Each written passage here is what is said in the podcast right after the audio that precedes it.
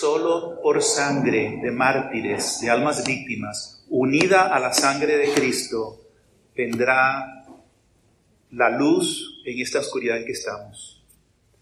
Y la historia muestra que en estos tiempos de crisis la gran mayoría abandonan al Señor, se dejan llevar por la ideología dominante, el miedo, la psicosis masiva arrastra a la gente. Creen que las autoridades los están protegiendo cuando es lo contrario. Y ya no se razona, se obedece y se acepta. Un ejemplo de esto, pues, fue siglo XVI, cuando Enrique VIII decidió ser él la autoridad suprema de la iglesia. Los obispos pensaron, tenemos que tener cuidado, hay que ser prudentes, no podemos confrontarnos con el rey. Y terminaron todos separados de la Iglesia Católica. Quedó uno, John Fisher, santo. Han pasado 500 años. Yo no sé el destino de aquellos obispos, pero yo quiero estar con John Fisher. El destino de los otros está muy dudoso. Y entre los laicos estaba Thomas More, que era pues canciller, y dijo, seré obediente al rey, pero primero Dios. Y por eso lo mataron. Esto dio comienzo a siglos de persecución, de martirio en la iglesia, habían cazadores de curas, de sacerdotes, para matarlos, laicos que los escondían en sus casas, estaban arriesgando la vida, etc. Pero hoy quisiera hablarles de un alemán, un austriaco, Franz Jagerstatter, un joven casado con tres hijas, campesino, en el tiempo de los nazis. Y se, quiero contar la historia porque es bueno aterrizar en un testimonio concreto y creo que su vida es muy importante para nosotros en este momento. Yo lo conocí, quiero decir, en lectura, cuando estaba en el seminario y tuve la intuición de que su testimonio iba a ser muy importante en mi vida. Y desde entonces me ha acompañado. Unos años más tarde lo beatificaron, no era ni siquiera beato entonces. ¿Qué ocurrió? En el 1938 hubo un referendo en Austria sobre si anexarse o no Alemania nazi. Tengan en cuenta que Austria es casi 100% católica en aquel tiempo. En esas elecciones, más del 99% de un país católico aceptó anexarse a Alemania. La iglesia apoyó la anexión. Franz, siendo un campesino, pero un hombre de profunda vida de fe, dijo, y cito, ese es el día en que la iglesia de Austria se dejó tomar prisionera y desde entonces ha estado encadenada. Claro, desde entonces está hablando del 1941.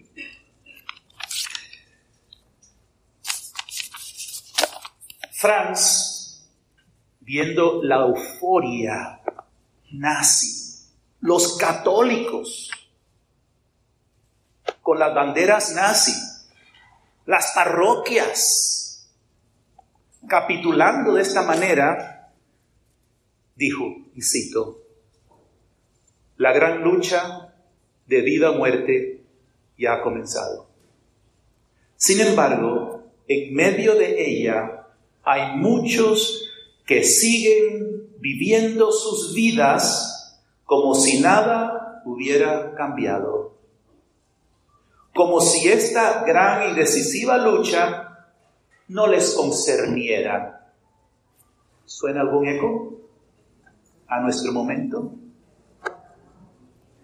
Cito, en Alemania, antes de Hitler, antes de que Hitler llegara al poder, se negaba la sagrada comunión a los nazis. ¿Y cuál es la situación hoy?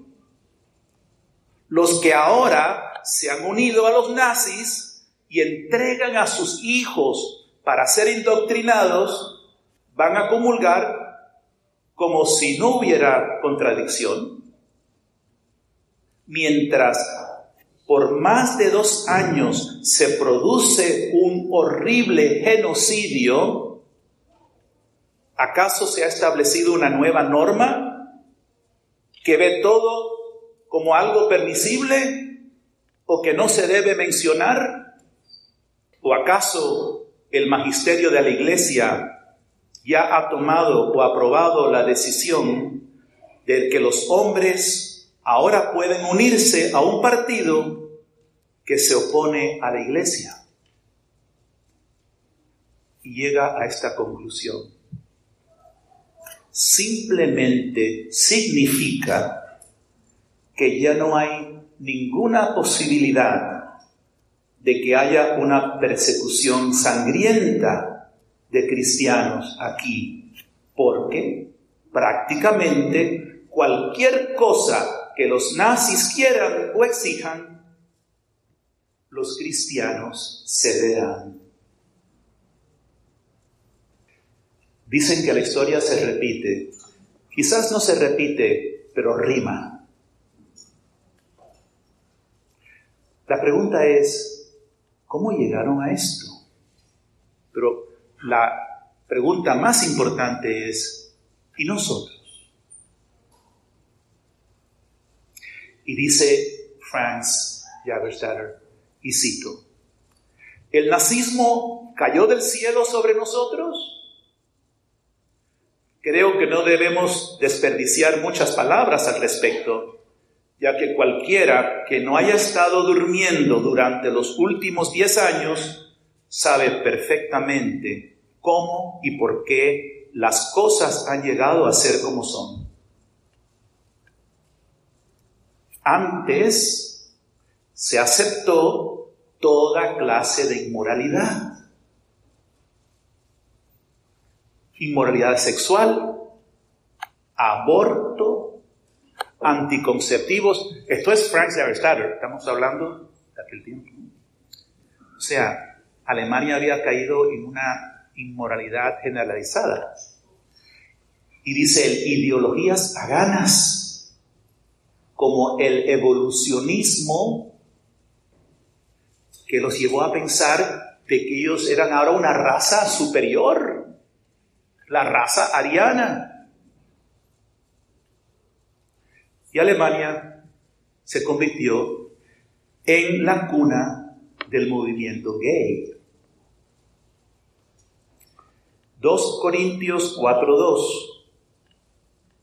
El Dios de este mundo ciega el entendimiento para que no se vea la luz brillante del Evangelio. No estoy hablando de otra gente, tú y yo tenemos esta batalla. Nuestra mente se va adormeciendo entenebreciendo, acostumbrando a lo que ahora se ve normal. Es un proceso gradual pero real a la ideología pagana imperante que reemplaza la ley natural y la ley divina hasta verlas como ridículas. Y todo opera a base de la mentira, del engaño, con eslogans y argumentos falsos. Pero lo más alarmante, ¿cómo los cristianos caen en esto? En la época, los nazis, en los años treinta y pico, once iglesias protestantes ayudaron a la gente a justificar la ideología de la raza superior ariana y fundaron el, estoy citando el nombre, el Instituto para la Eliminación de la Influencia Judía en la Iglesia Alemana. ¿Ustedes entendieron eso bien? La eliminación de la influencia judía en la iglesia alemana. Sacaron de la Biblia el Antiguo Testamento. Sacaron del Nuevo Testamento toda referencia como la genealogía de Jesucristo, porque Jesucristo es judío. ¿Cómo puede pasar esto? Eran exegetas, profesores de las universidades y la ideología pagana les llenó la mente de un fanatismo tal que fueron capaces de hacer esto. Cuando uno ve las barbas del vecino ardiendo, ¿verdad? Dice, no, esto yo, a mí eso no me pasa. Te pasará de otra forma. ¿Y la Iglesia Católica? La Iglesia Católica alemana se opuso a los nazis antes de que tomaran el poder. De hecho, gracias a Dios, en los precintos mayoritariamente católicos, los nazis, Hitler no fue favorable, no fue electo. Los católicos no le apoyaron tanto, o sea, no, no ganó en esos precintos. Pero, después de que tomó el poder, las cosas cambiaron. Porque cuando empezó a ser perseguida, desistieron de estar en oposición.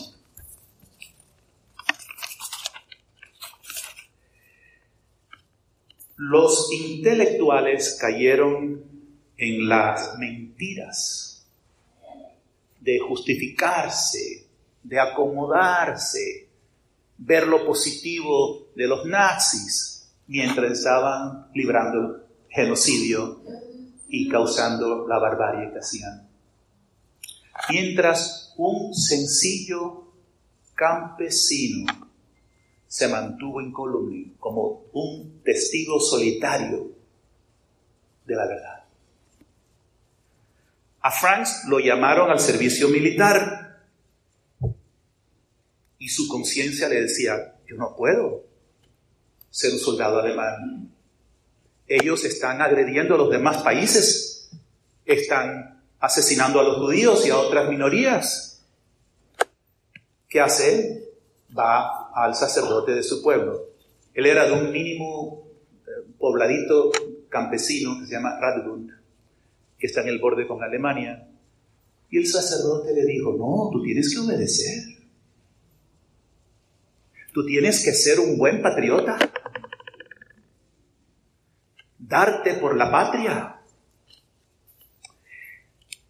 Fue a todo sacerdote de la región. Todos le dijeron lo mismo. Por último fue al obispo. Y voy a citar lo que le dijo el obispo. Lo que dijo el obispo después. En vano le expliqué los principios morales que definen el grado de responsabilidad que tienen los ciudadanos por los actos de autoridad civil. Le recordé su responsabilidad mucho mayor por su propio estado de vida, en particular por su familia.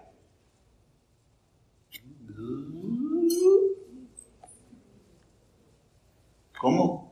En inglés se llama spin, ¿no? Dar vueltas y vueltas y no decir nada frente a lo que es obvio. En una carta a su esposa, porque lo metieron preso, por supuesto, dice, hubiese querido evitarles el dolor y la pena que ahora sufren por mí, pero ustedes saben que debemos amar a Dios aún más que a la familia. No creo que porque tenga esposa e hijas se me permita ofender a Dios. Esto le causó un dolor terrible. Y ahora verán por qué. Porque los argumentos que utilizaban contra él eran tremendos para hacerlo caer. Le decían, no eres responsable de los errores de los superiores, sino de obedecer al gobierno como te dice la iglesia. Y como están haciendo millones de católicos, incluso los seminaristas. Dar al César lo que es el César y a Dios lo que es de Dios. Entonces hay que inscribirse en el servicio militar nazi. Y así es como continuamos la situación del mundo. Franz responde, no se puede obedecer lo que manda y es pecado. Porque nos dice en Hechos 4:19 que Pedro y Juan le contestaron al Sanedrín, juzguen ustedes mismos si es justo delante de Dios obedecerlos a ustedes en lugar de obedecerlo a Él. En la cárcel le preguntaron, ¿te crees que sabes más de la fe católica que los obispos? Le retaron a que nombre un solo obispo que en una carta pastoral o sermón haya llamado a los católicos a no apoyar la guerra o rehusar el servicio militar. No pudo nombrar uno. No tienes competencia para hacer un juicio sobre la moralidad de la guerra. Es un tema muy complicado. Y Franz respondió, no puedo entregarle a Hitler la responsabilidad de mis actos. No puedo reconciliar mi conciencia con pelear a favor de Hitler. Le dijeron que era traidor, que tenía que defender a su patria. La guerra es sobrevivencia. Los enemigos de Alemania también usan medios inmorales. Muchas veces era verdad. Si no aceptas el servicio militar sabiendo que te van a condenar a muerte, estás cometiendo suicidio. Resistir es totalmente inútil. Así Franz vivió un tormento terrible. ¿Será que soy orgulloso? ¿Será verdad que me creo que sé más que nadie?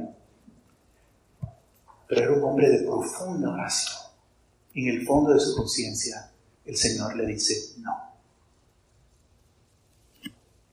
Por último, le dijeron en la cárcel, la iglesia en Alemania necesita hombres como tú después de la guerra. Si sobrevives, podrás ayudar a la reconstrucción. Ven, es que el demonio se las sabe todas. Recuerdo cuando el Señor me estaba llamando a hacer sacerdote, yo quería hacer otra cosa, quería ser ingeniero, hacer mucho dinero, y el demonio me tenía un poco confundido en esto y me llegó una carta de, la India, de un anuncio de seminaristas que necesitaban alguien que los que los financie, y era muy barato. Y Jesús, voy a hacer un trato contigo voy a ser ingeniero, voy a hacer mucha plata y te prometo que por lo menos 200 sacerdotes tendrás en la India. Negocio bueno, ¿verdad? ¿Qué prefieres, tener 100 o tener uno? Pues así, así opera el demonio, con estas lógicas tremendas. Cualquier cosa menos hacer la voluntad de Dios. Una manera de acusarlo y de atormentarlo era de acusarlo de que era fanático, extremista, inflexible, obcecado, mentalmente desbalanceado. En una carta a su esposa desde la cárcel, debemos perder todo lo querido y valioso en la tierra antes de cometer la más mínima ofensa contra Dios. Qué sencillo, ¿verdad? Seguramente debe haber sido duro para nuestro amado Salvador traer tal dolor sobre su querida madre a través de su muerte. ¿Son nuestros dolores comparados con los que estos dos corazones inocentes tuvieron que sufrir y todo por nosotros pecadores? Si no tuviera fe en la misericordia de Dios, que me perdonará todos mis pecados, difícilmente podría haber soportado la vida en una cárcel solitaria con tanta calma. Franz recibió la gracia de perdonar. No solo perdonar a los nazis, sino perdonar a los miembros de la iglesia que lo atormentaron tanto.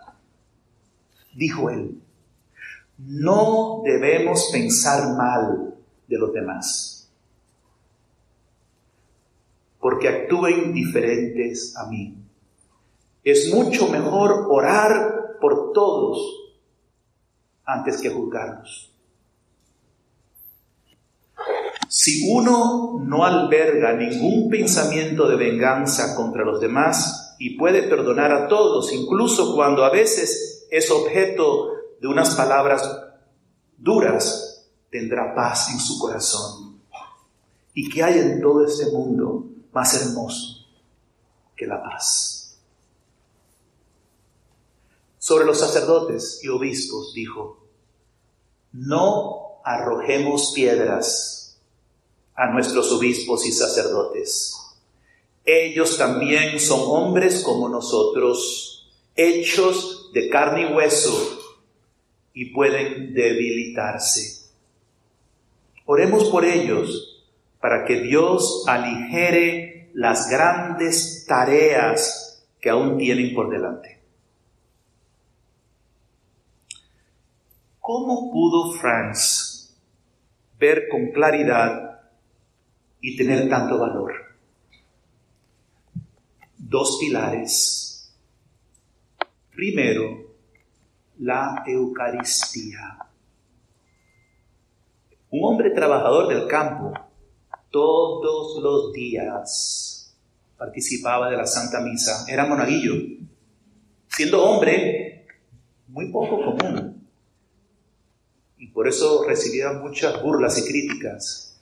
Y se quedaba adorando al Santísimo tanto cuanto podía. Un hombre de profundo amor a Cristo presente y real en la Eucaristía. Y de ahí el Señor lo puede guiar. Segundo pilar, el amor profundo a la Virgen Santísima. Siempre lo veía rezando el rosario. En la cárcel logró tener el rosario. Rezaba el rosario continuamente. Los presos se recordaron después de eso. Por fin, antes de morir, murió decapitado. Eh, le dio el rosario a otro preso. Y ese preso después le escribió a su esposa, le dijo, tengo el rosario de tu esposo, me ha impresionado profundamente en mi vida. De aquí aprendí algo muy importante. La madre le enseñó a amar y perdonar como solo ella sabe. Ustedes han pensado, María al pie de la cruz, ella no era tonta. Ella sabía que Pedro y los otros apóstoles, uno directamente lo traicionó y lo vendió. Y los otros, ¿dónde estaban? Ahí estaba solo Juan. Traicionaron al Señor y la traicionaron a ella, la madre, la dejaron sola en el momento más crítico. Qué fácil que se hubiese llenado de amargura y de desprecio contra Pedro y los apóstoles. Pero ella siguió amándolos como una madre. Y esto es una llamada importante hoy día porque muchos se llenan de amargura y nos gusta entonces estar escuchando la última crítica en contra de los obispos, de los sacerdotes, del Papa. Te enteraste de la última que hizo y como que se empieza a caer en una cloaca de resentimiento, de crítica de este tipo, lo opuesto a la Virgen Santísima, porque ella se dejó traspasar de dolor por el comportamiento de Pedro y de los apóstoles.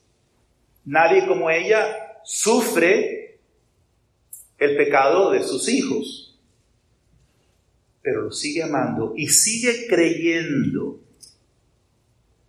en lo que el Señor les mandó hacer.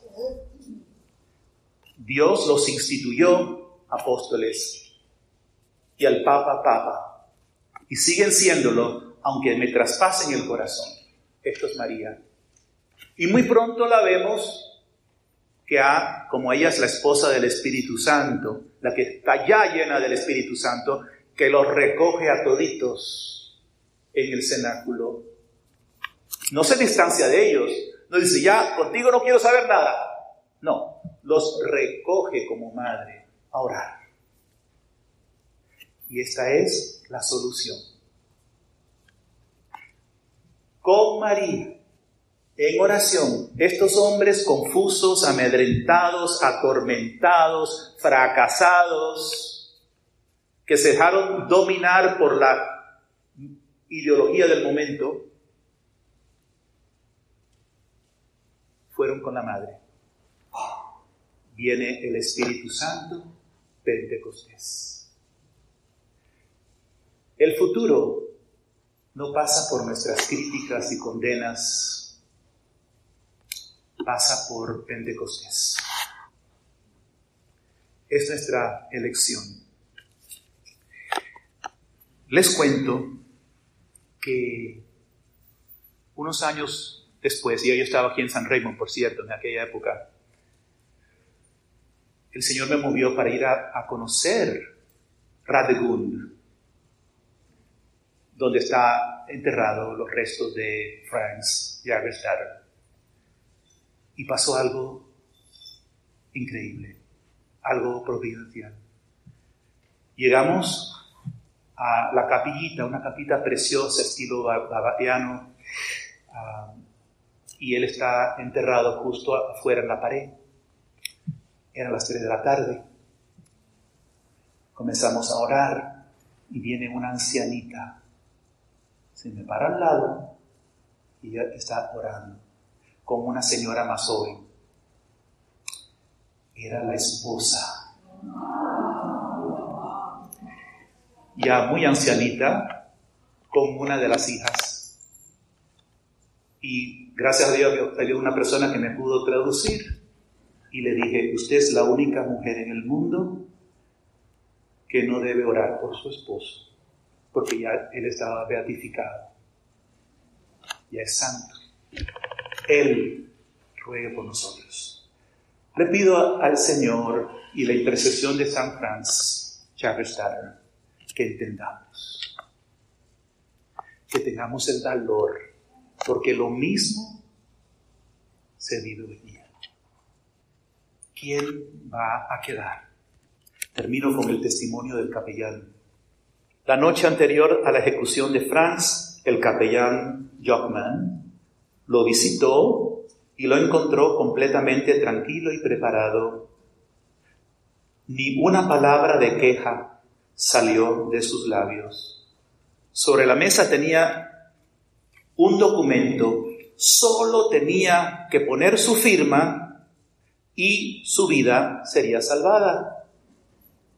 Cuando el sacerdote, le el, capellán le, llamó la atención sobre el documento, Franz lo apartó sonriendo y le dijo, no puedo ni debo jurar a favor de un gobierno que está luchando una guerra injusta.